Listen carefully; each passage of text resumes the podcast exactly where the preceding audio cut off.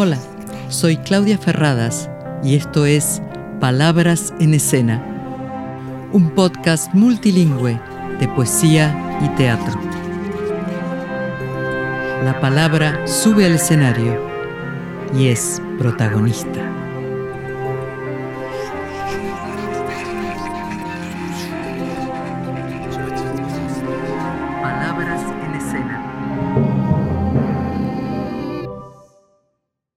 Para mostrarme qué es trabajar con las palabras, pusieron un cuchillo adentro de mi boca. Debí pronunciar el nombre de mi esposo sin que el filo me cortara la lengua.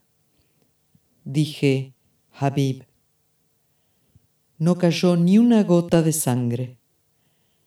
Desde ese día, escribo poemas y los dejo en los contestadores telefónicos de otras mujeres que respiran con un cuchillo entre los dientes.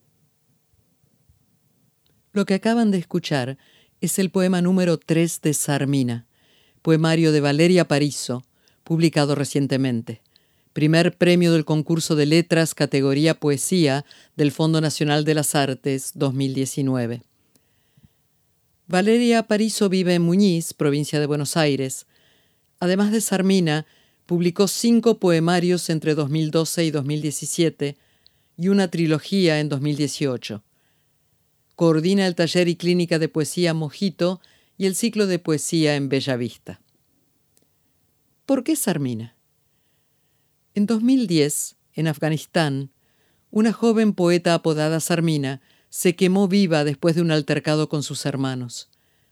La habían sorprendido leyendo un poema por teléfono y creyeron que sus palabras iban destinadas a un hombre. En realidad, Sarmina estaba dejando un landai, poema tradicional de su cultura, en el contestador de un grupo de poetas que se reúnen en un lugar secreto de Kandahar, bastión de los talibanes. La mera lectura de esos poemas representa un tabú e implica graves represalias en contra de las mujeres que los divulguen. La voz poética del libro de Valeria Pariso toma el nombre de Sarmina para contar su historia en 38 poemas, algunos sus propios landais. Pero no es necesario remontarnos a geografías o épocas históricas distantes para sentir que trabajar con las palabras puede ser análogo a tener un cuchillo adentro de la boca. ¿Cuál es el poder de la palabra poética? ¿Por qué es temible? Bueno, me di el lujo de invitar a la enorme poeta Valeria Pariso a reflexionar sobre esto y a leer su poesía. Hola Claudia. Bueno, muchas gracias por la invitación. Me preguntas, ¿qué es la palabra? En el poema, la palabra, además de ser una herramienta, como contaba Malena Solda en el episodio número 2, que que explicaba qué era la palabra en el teatro. En el poema también es una, herramienta la palabra y además funciona como alimento. ¿Con qué se alimenta el poema que uno eh, escribe, ¿no? O que uno lee? Se alimenta con las palabras, con las palabras escritas y con las palabras no escritas, con el silencio, con lo que digo y con lo que callo. Eh, en ese juego de luces y de sombras, de lo que escribo y de lo que dejo que el lector reconstruya a partir de mi silencio, es que ocurre la magia de la poesía. Es cierto. Cuánta de esa magia está en lo no dicho, en la brevedad austera, en esos intersticios en los que quienes leen, quienes escuchan, pueden acurrucarse con sus propios sentidos. Bueno, que se haga la magia. Me pregunto, ¿qué nos vas a leer, Valeria? ¿Qué elegí para compartir? Algunos poemas de Uva Negra. Uva Negra es el primer libro de la trilogía Uva Negra, Mascarón de Proa, El Castillo de Rowen. ¿Y por qué? Bueno, porque acaba de salir la segunda edición y eso me puso más que feliz.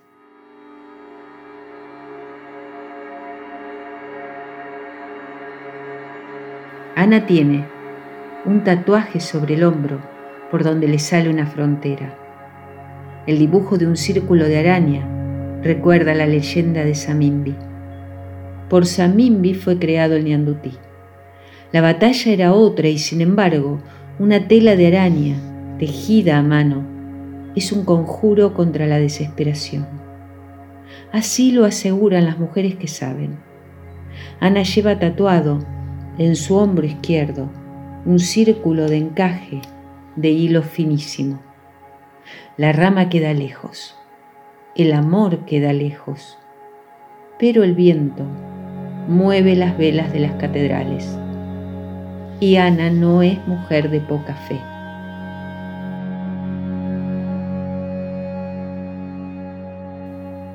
Dos.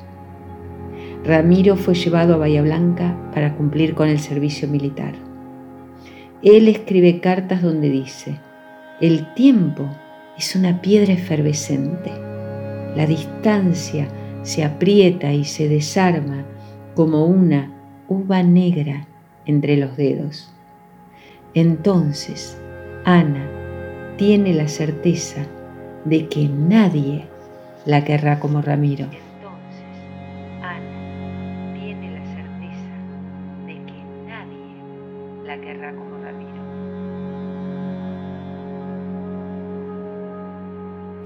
5. Este poema tiene un epígrafe de Irene Grus que dice, algo, madre, no me da respiro. ¿Sos tonta vos? dice la hermana. Ramiro promete cualquier cosa.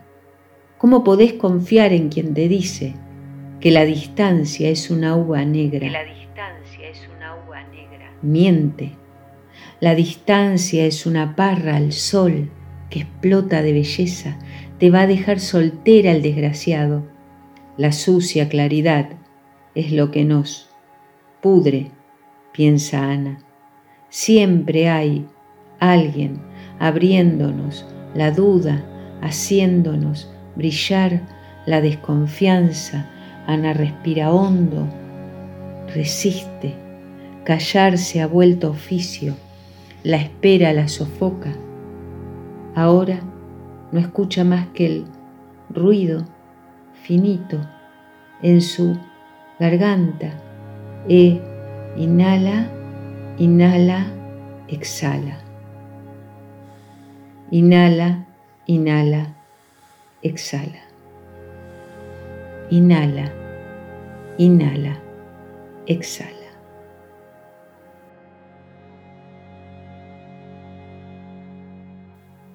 6.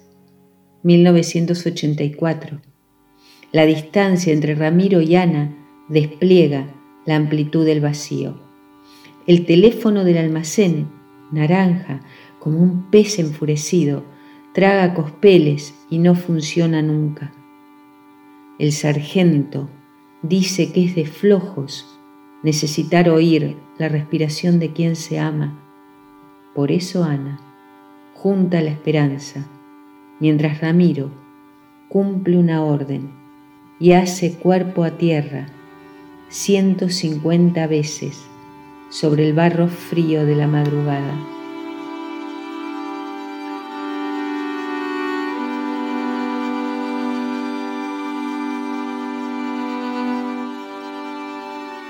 Diecinueve. Este poema es una carta porque se encontraron cartas también tiene un epígrafe de Mónica Sifrin que dice, si tu voz me apela por mi nombre, todos los sonidos se levantan.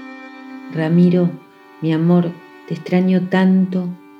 La otra noche vino a buscarme Hugo del almacén que queda a media cuadra, diciendo que eras vos en el teléfono. Corrí con mi vestido verde como una selva entera ante la lluvia. Qué pena que llegué y del otro lado no era tu voz, sino un ruido de ausencia, lo que quedó en mi oído y en mis manos, volvió el vestido verde, triste a casa. De repente fue como si nunca me hubiese llamado por mi nombre. Mi nombre no existía aquella noche. ¿Cuándo oiré tu voz diciendo, Ana, tuya? Carta fechada el 18 de octubre de 1984. 27. Hay que devolver intacta la rosa al mundo, como si en la desesperación no nos hubiésemos comido uno a uno los pétalos. 28. Los círculos y las rectas blancas de una tela de araña se cruzan en silencio cientos de veces hasta formar una unidad de medida. Un milímetro de encaje equivale a 150 kilómetros de tierra o mar. Esto lo saben las arañas y las mujeres que tejen ñandutí. Se ha sostenido el amor a través de distancias enormes gracias a la resistencia de una tela de araña.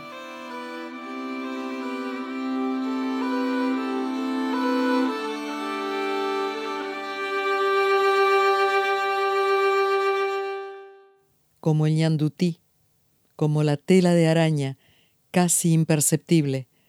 El hilo de la poesía de Valeria Pariso teje una trama de sentido fuerte y duradera, a través de la cual podemos ver nuestras propias búsquedas. Gracias, Valeria. Y gracias a todas y todos ustedes por escucharnos. Espero sus comentarios, como siempre, en las redes. Hasta muy pronto.